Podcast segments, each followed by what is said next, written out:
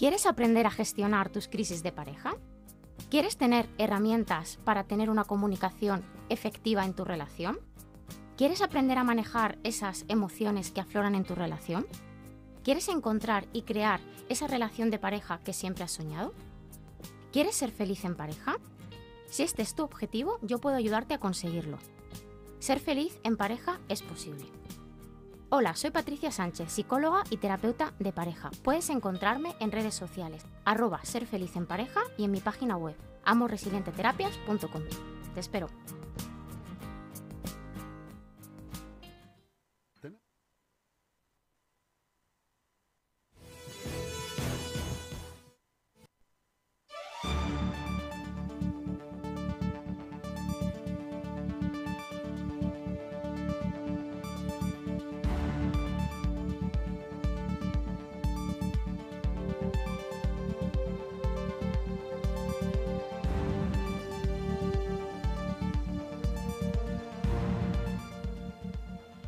Muy buenos días, son las 12 y casi 10 minutos de la mañana y como les anunciábamos cuando les eh, publicamos la programación en nuestras redes sociales, como siempre tengo el placer de dar los buenos días a Víctor López, el alcalde de Batres. ¿Cómo estás, Víctor? Buenos días, Almudena, muy bien.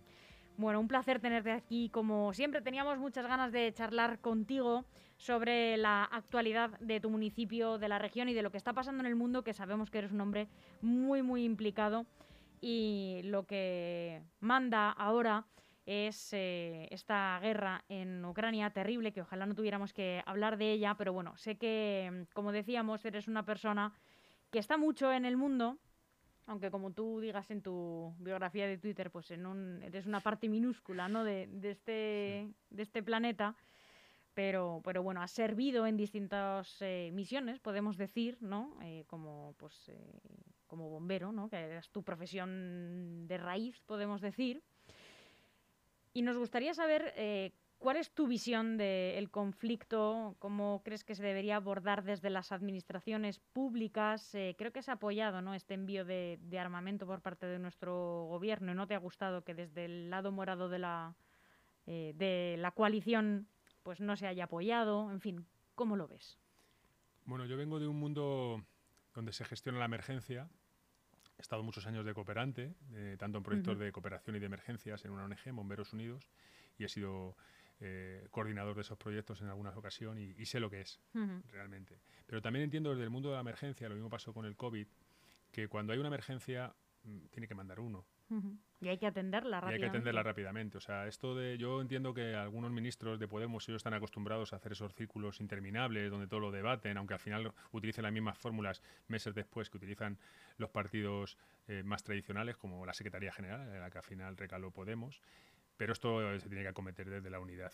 Y que dos ministros que han, en cierto modo, deben una lealtad al presidente Sánchez, me guste más o me guste menos, hoy le he criticado por lo que ha hecho con, con el acuerdo con Marruecos, ¿no? Respecto al, al problema saharaui, ¿no? Eh, deben lealtad, ¿no? Y deben que comportarse en el Congreso como con esa lealtad y con esa seriedad que, que debe de tener un ministro, ¿no? Y creo que tanto Yone Belarra como Irene Montero no lo están haciendo. Cosa que sí están haciendo, por ejemplo, Yolanda Díaz y, y el señor Garzón. Pero a mí si finalmente, si realmente yo me tendría que entrar en la valoración de cómo están respondiendo las administraciones públicas, yo sé cómo se funciona desde el punto de vista de una ONG no gubernamental, ¿no?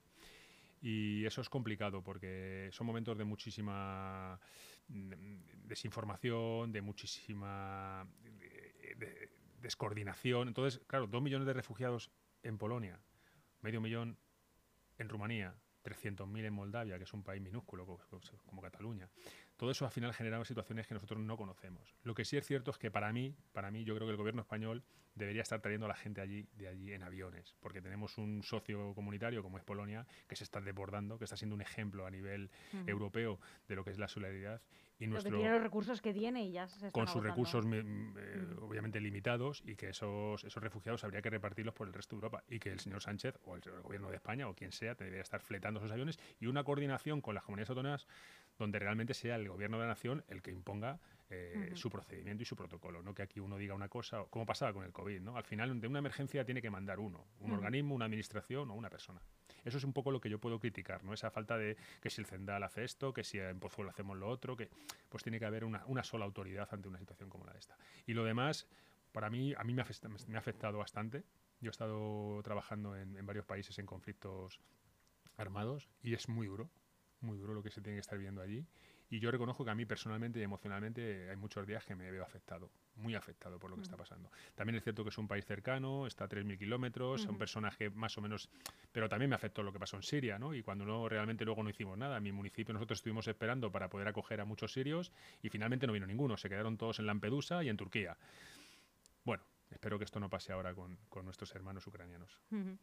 De hecho, bueno, en Batres eh, vais a destinar o ya habéis destinado 50.000 euros del remanente municipal, corrígeme si me equivoco en alguna cantidad, eh, para ayudar a las personas que vayan llegando refugiadas al municipio. Para un municipio como Batres es una cantidad nada desdeñable, teniendo en cuenta que hemos hablado muchas veces aquí que tenéis siempre vais muy justos con el presupuesto, con, mm. el dinero, ¿no? Hablando en bruto. Bueno, yo cuando llegué a Batres en el 2015, Batres tenía una deuda de 600.000 euros. Hoy en día Batres tiene una deuda, me parece son 70.000 euros, pero que va a pagar, porque de hecho la puede pagar. Porque eh, ahora mismo tenemos una tesorería de más de 2 millones de euros. O sea, en las cuentas del Ayuntamiento de Batres hay una tesorería que supera los 2 millones de euros. Y eso está ahí, ¿no? Son datos oficiales.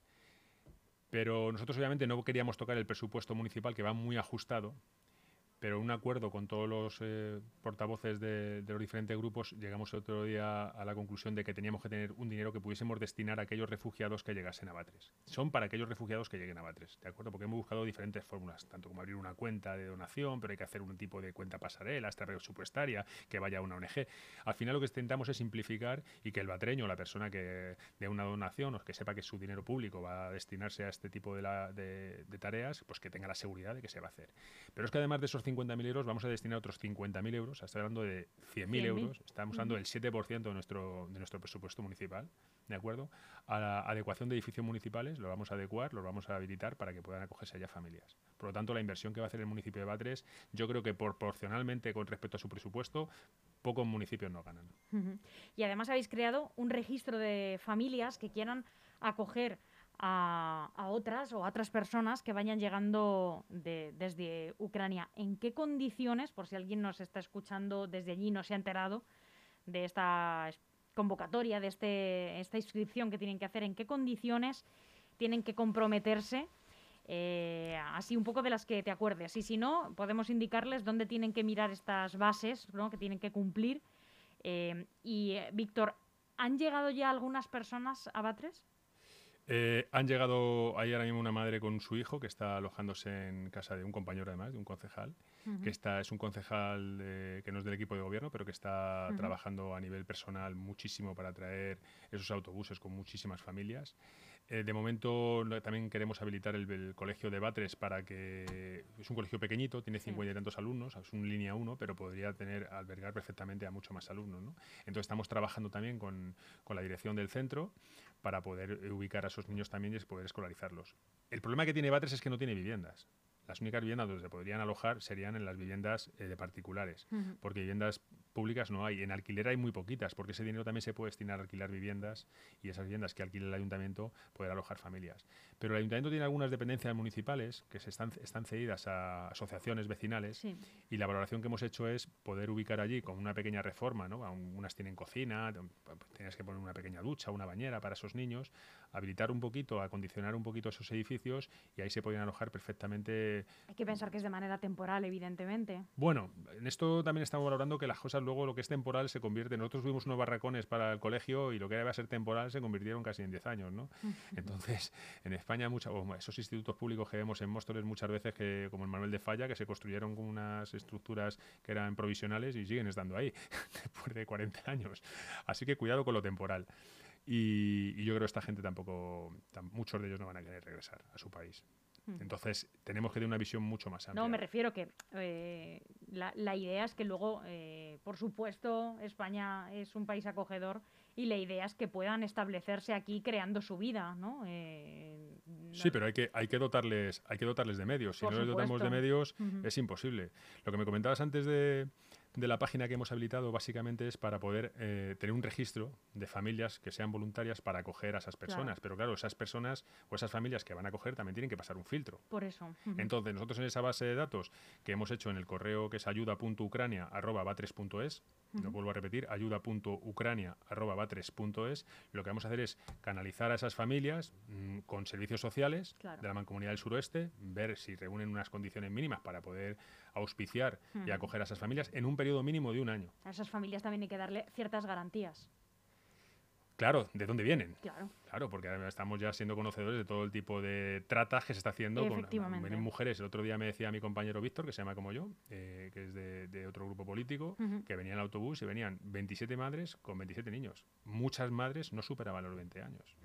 Son niñas son niñas y ya se sabe perfectamente cómo está habiendo incluso situaciones de trata o situaciones de, tráfico de personas por el tema de la prostitución. Sí, aquí hemos informado también, hemos alertado porque se está dando oleadas y nada más que reconocimiento a la solidaridad de muchas personas individuales, pero desde aquí, desde el Radio, también hemos dicho cuidado, porque mm. muchas personas esa solidaridad no. Eh, no es tal. No, lamentablemente yo creo que son muchas menos las personas malas que hay en el mundo que las buenas, pero las hay. Hay personas que buscan ese lucro o esa, de esa manera tan, tan vil ¿no? y tan despreciable. Y, pero bueno, yo creo que la mayoría de la gente, esos taxistas que se están yendo allí, esas personas que cogen su furgoneta, su vehículo, o sea, eso es, eso yo estoy ahí emocionadísimo con que gente de mi país está haciendo eso. Ya me hubiese gustado, lo he intentado, ¿eh? me hubiese gustado irme allí también, porque es una cosa que me decía el otro día mi mujer, Víctor, pero si es que esta es tu, esta es tu área, esto es lo que tú sabes hacer. Y digo, ya, ya, pero es que yo no me puedo ir del ayuntamiento así una semana. Aquí hay mucho trabajo, ¿no? Y tenemos hijos pequeños y irme allí una semana, pero sí que me hubiese gustado ir allí y poder traer a la gente y darles una bueno, pues es importante luego el tránsito, cómo vienen. Yo, por ejemplo, con los compañeros que están moviendo esto, siempre digo, llevar un psicólogo, llevar una persona que pueda atender a esas, familias que vienen con, una situación muy, muy trágica a nivel mental, ¿no? a nivel emocional, y sobre todo también intentar llevar un sanitario por lo que pueda pasar. Si lleváis un autobús con 50 y tantas personas o 60 personas, tenéis que llevar un mínimo, ¿no? un conductor y ya está. ¿no? Y luego también, pues, al final todo esto, esta solidaridad muchas veces desborda, desborda lo que es. De, de hecho, nadie se imaginaba un autobús circulando por Europa lleno de medicamentos, eso está prohibido. Pero se está haciendo y no pasa nada. ¿Por qué? Porque estamos en una situación de emergencia, de ayuda humanitaria y lo tenemos que hacer.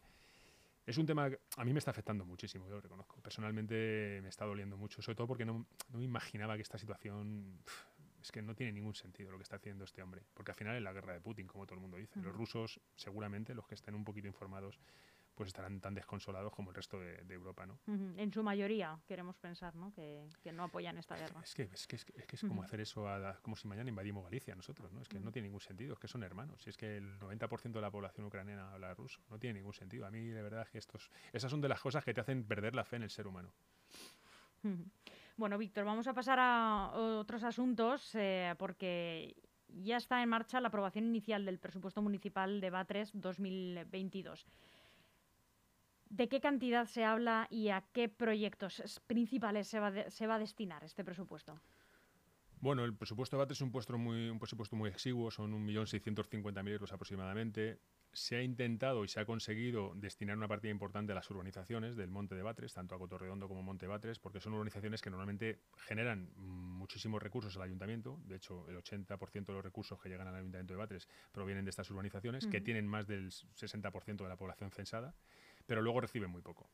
Entonces, en este presupuesto hemos ampliado esa partida en diferentes conceptos, pues lo que son subvención del alumbrado público, obras en, vías en, viales, eh, instalaciones deportivas, como puede ser una calistenia, ¿Por qué? Porque realmente en el pueblo todas estas necesidades se van a sufragar con cargo a lo que es el proyecto de inversión regional, con cargo al PIR. El ayuntamiento va a recibir casi 1.700.000 euros, porque otros 300.000 van destinados a las urbanizaciones, a un centro polifuncional que hay allí, que sí es municipal.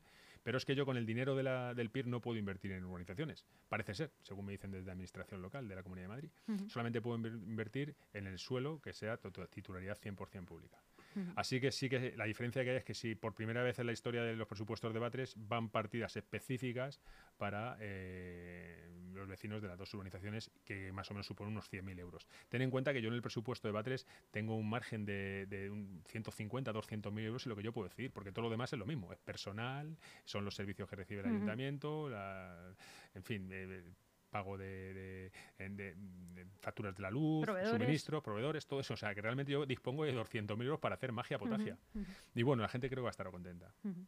Además, eh, el PIR, eh, el Plan de Inversiones Regional de la Comunidad de Madrid que recibe Batres, lo gestiona, si no me equivoco, la propia Comunidad de Madrid.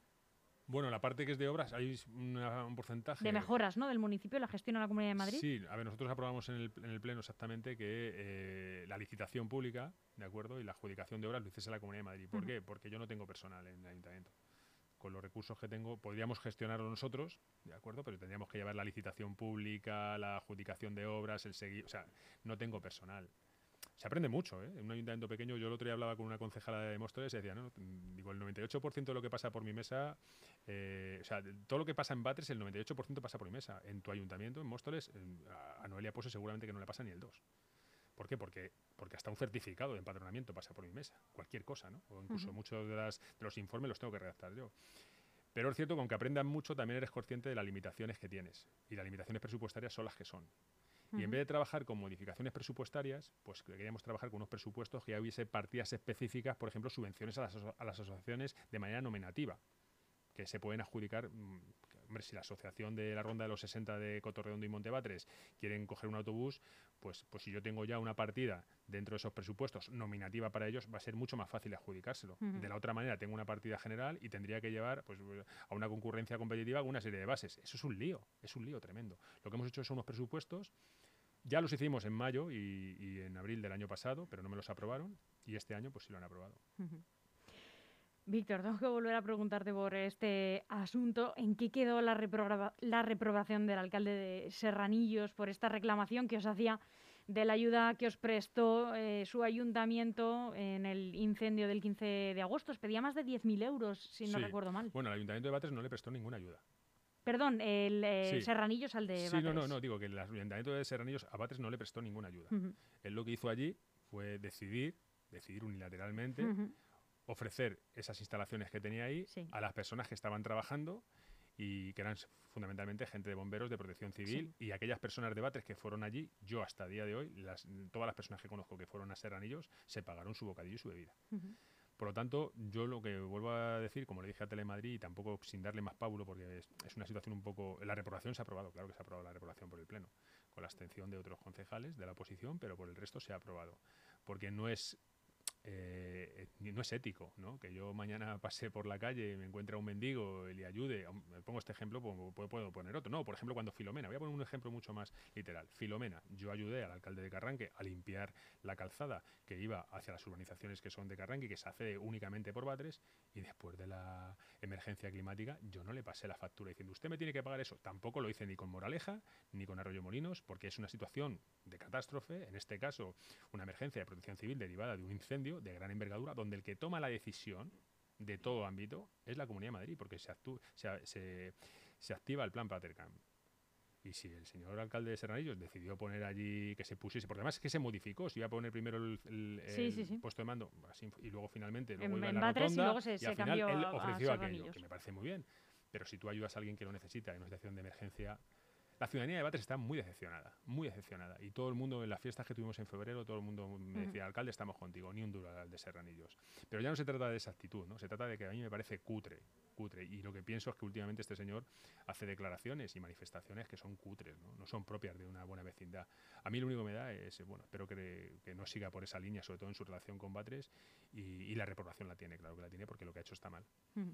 Pasamos a otro asunto que eh, sé que tiene al municipio de Batres eh, y, a ti, Víctor, en particular muy preocupado, que es eh, este aeropuerto que mm, se tiene la intención de seguir adelante con él y que afecta pues a Batres y también a los municipios del Álamo, de Navalcarnero, de Casarrubios y al que os oponéis firmemente, pues porque supondría eh, el paso, si no me equivoco, de avionetas cada prácticamente 5 o 10 minutos, eh, aviones comerciales cada en torno a media hora, 40 minutos. Eh, ruido, mm, contaminación, además las propias vistas ¿no? desde el municipio también se perderían. En fin, ¿qué más nos puedes contar? bueno, ese y, proyecto... Y, no sé si está paralizado o en qué estado está, ¿no? La empresa se llama Air City, ¿no? Air City, sí. Y de cual es, o ha sido accionista a Giuseppe Piqué. De hecho, cuando era eh, miembro del Consejo de Administración de AENA, tuvo que dejar AENA porque era accionista de Air City. Y el director es Javier Ruedas, que fue director de comunicación con José Bono. Bueno, es un proyecto que está claro que la empresa que lo mm, patrocina pues tiene su, su, objetivo, que es obtener beneficios. Está claro que el que pone un, un aeropuerto y va a hacer esa inversión económica es tener beneficios pero yo entiendo que eso va a generar un perjuicio no solamente a Batres ni a Arroyo Molino ni a, nada, a los vecinos que vivimos ahí, sino a toda la comarca, incluido Móstoles, ¿no? el puerto seco de Móstoles, todas las infraestructuras que tienen que hacerse, el aumento del tráfico. Yo le digo a los mostoleños, a la gente que vive en Navalcarnero, o a los alameños, o a los batreños, ¿no? si se imaginan mm, que nuestra que lo que tenemos ahí, lo que esas vistas que tenemos hacia la comarca de la ese campo, ¿no? Que, no, que se vayan un día a Coslada, que se vayan un día a San Fernando, que se bajen a Paracuellos del Jarama y que vean cómo va a ser su entorno dentro de 20 años. Y ese es el entorno que van a dejar a sus hijos. Cuando no es necesario ese aeropuerto. Ahí hay un, proyecto comercial, de, también de escuela de aviación, de terminal de cargo, está el tren de... Hay una pasta que se va a invertir, que la invierten siempre los mismos, que son gente con muchísimo dinero, y, eso no lo van a tener en su casa. Es como cuando te entramos con el debate de la nuclear sí o la nuclear no. Perfecto, usted está a favor de la nuclear. Muy bien, pues coja usted los barriles de residuos de las centrales nucleares y se lo mete en su casa, a ver qué opina. Claro, es que, es que esto es muy fácil, ¿no? ¿Quién quiere tener un aeropuerto de esa magnitud? Mira, el, aeródromo de Casarrubio está funcionando y las avionetas se oyen. Son, es un aeródromo, es, bueno, va creciendo más, cada vez tiene más tráfico. Pero yo, como ya no solamente como alcalde, sino en su momento cuando estaba en la oposición en el 2007, yo al proyecto que tenía Esperanza Aguirre, que, Esperanza Aguirre, que era el aeropuerto del suroeste, hoy se ha convertido en el aeropuerto internacional del suroeste, que, que compete a dos administraciones autonómicas, por lo tanto, donde está ahora la pelota es en el Ministerio de Fomento. Y es el que va a resolver. Pero este proyecto se para. Se puede parar. Y se para en Estrasburgo. Y los propietarios del aeródromo, del proyecto, lo saben. Y yo sé que lo saben. Esto se para en Estrasburgo. Esto de Estrasburgo no pasa. Yo quizá estoy siendo una persona muy, eh, ¿cómo diría yo? Muy osada, ¿no? Muy osada a la hora de plantearme mi oposición a este proyecto. Pero otro día me decía, amigo, ten mucho cuidado, alcalde, que igual, que, que aquí hay mucho dinero invertido. Digo, me da igual. Estamos en un país donde prima el imperio de la ley, es un país de derecho, entiendo yo. Si nosotros presentamos los recursos necesarios, pues acabaremos por no permitir que pase ese proyecto. Pero es que ya ha pasado en Valdecañas, ha pasado en Algarrobico, es que pasa en el Mar Menor. Es que los españoles no vamos a dar cuenta de una puñetera vez, y perdona que utilice esta expresión tan, tan burda, pero es que es lo único que me sale de que nosotros tenemos que ser muchísimo más inteligentes de lo que han sido nuestros padres en el pasado. De que tenemos que intentar dejar un legado a nuestros hijos mejores que el que hemos recibido y que hacer estas barbaries urbanísticas, que, lo único que hacen es destruir el medio ambiente, no generan ningún beneficio ni a corto ni a medio plazo a la sociedad que reside en el entorno, que se está viendo, que, se van, que realmente el beneficio van a ser para cuatro personas. Que España es un país lleno de aeropuertos vacíos de, aviones y vacío de tráfico aéreo. Yo me voy a negar y creo que eh, si continúo en la política, uno de los grandes eh, objetivos que tengo es que ese aeropuerto nunca se haga. Que eso me conduce a la siguiente pregunta, porque has anunciado hace, bueno, el mes pasado, tu decisión de no concurrir a las siguientes elecciones de 2023 después de 22 años trabajando eh, como servidor público, ¿no? Eh, por el municipio de Batres. ¿Tienes algún otro proyecto en mente, político me refiero? Bueno, sí lo tengo. Lo que pasa es que el, motivo por lo que primero tomé la decisión, es cierto que yo me voy de la política mm, dejando a muchos amigos que ya no son mis amigos. Lamentablemente, en una política municipal cercana, la gente piensa que, bueno, por haberte votado o por haber sido una persona simpatizante de tu proyecto, te debes hacia ellos. Yo me debo hacia todo el mundo, al que me ha votado y al que no me ha votado. Yo siempre digo que Víctor Manuel López, y yo en concreto, tengo muchos amigos, gente que me quiere mucho y que me ayuda mucho, pero el alcalde de Batres no tiene ninguno. Y creo que un alcalde no tiene que tener amigos. Hablo de ese, en ese ámbito, ¿no? en el ámbito de los favoritismos y el amiguismo. No hay que tener amigos la persona que eh, dirige un municipio, que tiene una responsabilidad política, tiene que mirar por el interés general. ¿Qué pasa? Que después de 22 años ha sido difícil, ¿no? Además, yo todavía no tengo retribuciones económicas. Es, probable que el mes que viene ya me las haya aprobado el premio y a lo mejor tengo unas retribuciones. Tengo que ver la compatibilidad como funcionario en excedencia forzosa del Ayuntamiento de Leganés, si es viable o no es viable, ¿no? Pero hasta ahora no he tenido retribuciones. Y es cierto que muchas veces el enojo de los vecinos o la disconformidad, ya no solamente con lo que hago, porque yo entré de alcalde y el primer mes ya me pincharon la rueda del coche, unos que eran, no sé, entonces, claro, me rajaron con una. Entonces, ese tipo de cosas llega un momento ya que cansa. Y yo tengo niños muy pequeños. Mi hija acaba de cumplir 12 años el sábado pasado y ya entra en una edad en la que todo se va, le va a llegar. Por lo tanto, yo creo que mi paso por la política de Batres ya llega a su fin, que no quiero que perjudique ni afecte a mi familia, porque es una de las cosas que realmente a mí mm, no, me, no me sienta nada bien, que ningún vecino tenga que venir a mi casa o decirle algo a mis hijos o tirarme una bolsa de basura, porque es una cosa que yo creo que no me merezco, creo que he dedicado a este municipio un esfuerzo tremendo y ahí están los resultados. Pero sí es cierto que hay cosas que me mueven a continuar en la política, porque yo tengo un espíritu de, vocación de servicio público y también de... no me, yo no sirvo de estar sentado en el sofá criticando lo que pasa y no hacer nada. Yo soy una persona activa y me gusta eh, cambiar las cosas o intentar aportar mi, trabajo y mi esfuerzo para que las cosas mejoren. Y sí, ah, bueno, he tenido varios planteamientos, ¿no? Leganés se me viene planteando hace mucho tiempo, hace años se me planteó la posibilidad de entrar aquí con, el Partido Popular, cosa que obviamente decliné eh, he podido entrar en otros partidos políticos también en, el entorno, también en Arroyo Molinos. Y bueno, yo siempre lo he dicho, yo soy mostoleño. Yo soy mostoleño. Yo vivo en Batres, pero yo soy mostoleño del Soto, además. O sea, es mi barrio, es mi zona, es mi gente. Yo me, cuando estoy allí es donde me siento en casa. Y si algún día doy el paso, obviamente sería Móstoles. Y bueno, creo que podría ser un muy buen alcalde de Móstoles, porque además yo lo llevo dentro, yo lo siento. Y creo que Móstoles necesita, también le pasa a Leganés, ¿eh? que yo soy trabajador de este ayuntamiento hace Es una alcaldesa que eh, se ha visto y se ve en algunos problemas judiciales.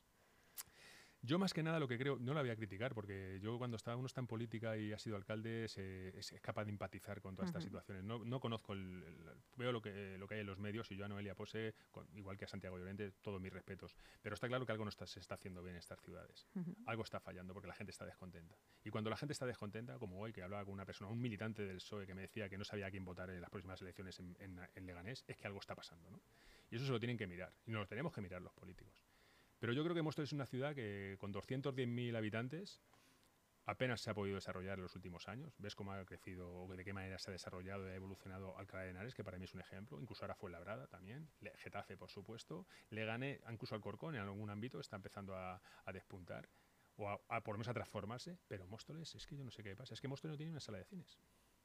Es que Móstoles está, claro, todos los centros comerciales que hay por fuera no son de Móstoles, son otros municipios. Y luego aparte, pues los accesos, el centro polideportivo del Soto que está abandonado, la, plaza de toros, que algunos llaman, bueno, eh, lo llaman el coño de Móstoles, porque dicen, ¿qué coño es eso, no? Esa es la frase que suelen decir, ¿qué? ¿Eso que es el coño de Móstoles? ¿Por qué? coño? Entonces, sí que me implicaría en una política en Móstoles, pero tengo que llevar un equipo, tengo que llevar un proyecto sólido y obviamente no tengo claro con quién ir.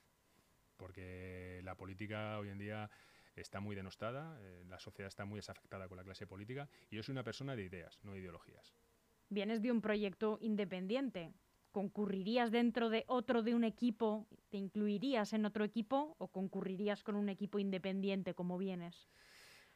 Pues hombre, yo puedo tener más mis simpatías por un proyecto político que por otro. Pero a nivel local, a nivel local, las ideologías no valen. Es cierto que en ciudades del ámbito del tamaño de Leganés, Fuenlabrada, ya empieza a importar un poco más el tipo de política que hagas, ¿no? qué tipo de tendencia o qué espacio político vas a abordar. Pero yo pienso que en una ciudad como Leganés, como Móstoles, como Fuenlabrada, se puede abordar la política desde las ideas, desde las ideas y desde la gestión. Y muchas veces el gran problema no lo tienen, o no, no está en la clase política que ya te digo que algunos no tienen ninguna capacitación para estar ahí y están porque pertenecen a las nuevas generaciones o a las juventudes socialistas y llegan ahí pues, porque tienen que llegar de alguna manera u otra. Y no es gente que está capacitada, porque la gente capacitada realmente está en el sector privado, que es donde se paga bien. Pero sí te diría que, es importante el, poder auspiciar una política en estas ciudades, eh, sobre todo trabajando muy cercanamente y pudiendo recuperar la confianza y la motivación de los trabajadores públicos. Uno de los grandes problemas que tiene, y te lo digo ser un funcionario público que llevo 26 años en la administración aquí en Leganés, es que a veces los grandes problemas que tiene una ciudad para crecer, para desarrollarse y para gestionarse están los propios empleados públicos. Hay mucho chiringuito montado dentro, de hace muchísimos años. Y vienen esto de la mano del partido político que está gobernando durante tanto tiempo y los sindicatos que han estado también haciendo de las suyas. Entonces es un tema muy complejo porque al final te vas a un, a un segmento como el urbanismo y resulta que manda mucho más un administrativo que el propio técnico, que el propio concejal. Y eso no se puede dar en una administración del tamaño, no se puede dar en ninguna, en ninguna, y tiene que haber un estatus y un escalafón. El reto de entrar en política a nivel municipal, pues sí que lo estoy considerando, sí. Pues lo veremos y cuando lo oficialices, aquí estaremos para que nos lo cuentes, Víctor. Seré de los primeros en saberlo. Muchas gracias y un abrazo. Otro.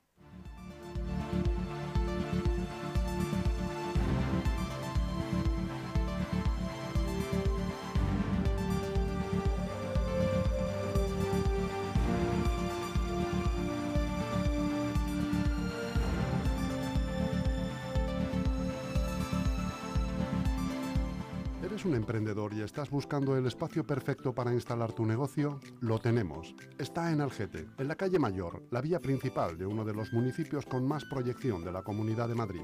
Te está esperando un local comercial de casi 300 metros cuadrados, a pie de calle, con salida de humos y entrega inmediata.